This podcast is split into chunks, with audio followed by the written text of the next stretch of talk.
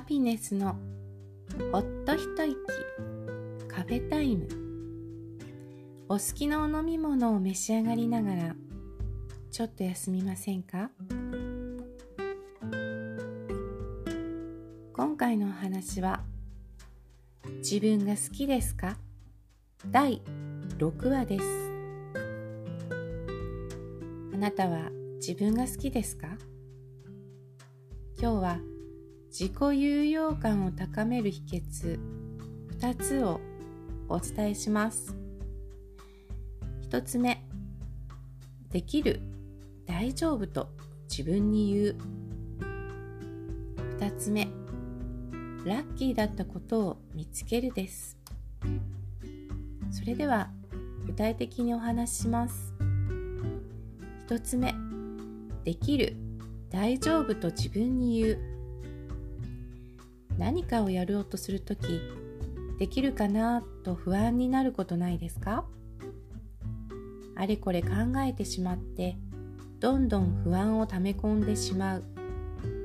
そうするとやっぱりやめておこうかなとネガティブ感情になってしまってチャレンジする機会を逃してしまう。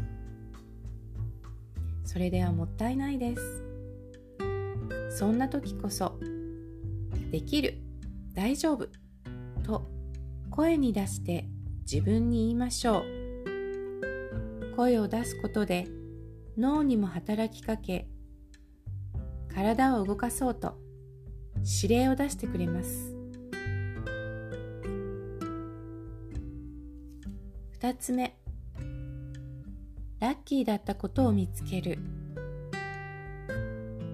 一度ネガティブ感情のループにはまってしまうとあれもこれもとマイナスなことが浮かんできませんか？